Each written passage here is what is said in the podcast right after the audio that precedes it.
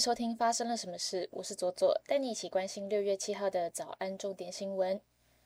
指挥中心昨天宣布新增五万两千九百九十二例新冠肺炎本土病例，一百五十一例死亡案例，其中还有一名八个多月大的女婴因感染细菌及新冠病毒两种不同的病毒，并合并败血症逝世。还有一名在这波本土疫情中首例不幸死亡的青少年个案，也是先前媒体曾报道过知名编剧岳青青的十五岁侄子。而目前台湾五到十一岁的儿童疫苗涵盖率已上升到了七十四点二趴。意大利国际羽球赛，台湾过去从未在此赛事夺冠，但这次却一举夺得女单、女双两座冠军，勇夺二金一银一铜，也收下了队史首金。选手今天将前往丹麦继续欧洲赛事。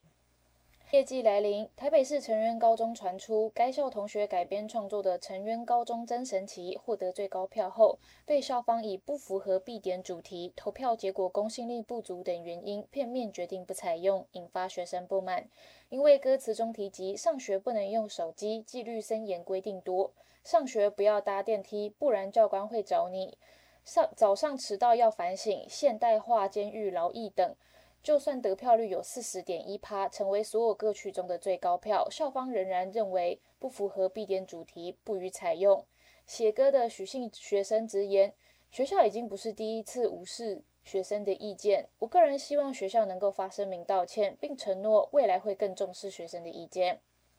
Food Panda 因订单增加，维运成本增加。六县市将于今日早上十点起，每笔外送订单加收平台费。北北基加收五元，桃园及新竹县市则加收三元，外带自取则无需收此费用。另外，台湾 Uber Eats 表示，目前没有要收取平台费的相关计划，会持续专注于带给消费者最好的经验，包含价值感和经济优惠的选择。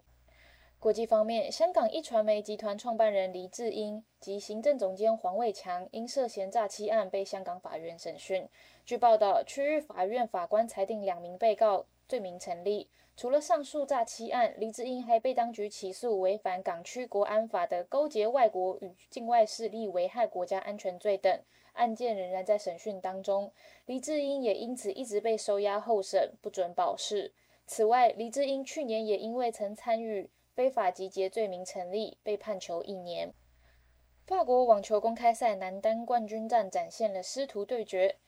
西班牙蛮牛纳达尔技高一筹，面对首闯大满贯压轴的挪威后起之秀鲁德，以六比三、六比三、六比零轻松获胜，拿下再创历史纪录的法网十四冠以及第二十二座大满贯金杯。接下来我们来聊聊今天的发生了什么事。今天要聊的主题是来自于屏东的故事哦。屏东有一个未成年的男孩打电话给台少盟说，他看到专门讲儿少权利的讲师对着其他未成年男生说：“你要不要跟我一起洗澡？”原本台少盟以为只是一个单一个案，没想到在深入了解跟其他青少年聊天之后，发现未成年的受害人目前累计已经达到了八人，而这位讲师也是台南市的前副发言人，也在绿党任职。更是台湾青年署儿少课程的重要讲师，专门讲解性别平权以及儿少权利。没想到这位讲师居然利用职务之便，不止言语骚扰，说比起玩别人，我更想玩你，或是趁人家不注意的时候偷摸未成年男性的私密部位。而当这一位申诉人去市政市政府举发的时候啊。这一位前副发言人，这个讲师还可以神通广大的，隔天就立刻找到是谁检举他，而且直接打电话跟检举人踹供。这个这一位前副发言人哦，也会像有心电感应一样会被爆料。他在上个月底才辞去了副发言人的职位。我就在想哦，今天不论是男生女生，喜欢男生喜欢女生，什么样子的性倾向？你只要是利用老师、家长或是厉害的大人这种机会进行权势性骚扰的人，这些孩子是在参加政府举办的活动，诶，理应应该是一个安全的环境，但是他们却居居然遭到了骚扰，而且他们每一次被骚扰之后，后续参加活动的时候，还会一直看到这一位讲师，诶，因为他是政府重要的讲师，所以儿少相关的议题都会由他主讲。而当这些青少年鼓起勇气申诉的时候，也会被承办人员认为这是一个没什么大不了的事情啊！你们大家都是男孩子啊，开开玩笑，开开黄腔，有一些肢体接触也没什么大不了的。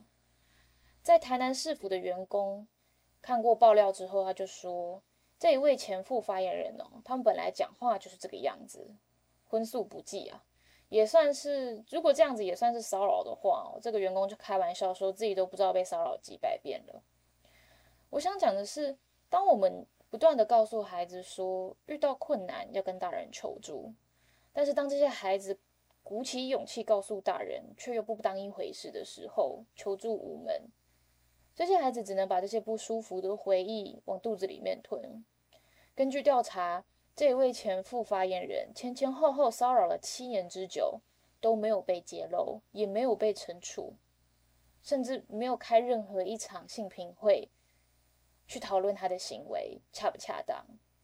他这个讲师经手了多少孩子最彷徨、最无助的时候，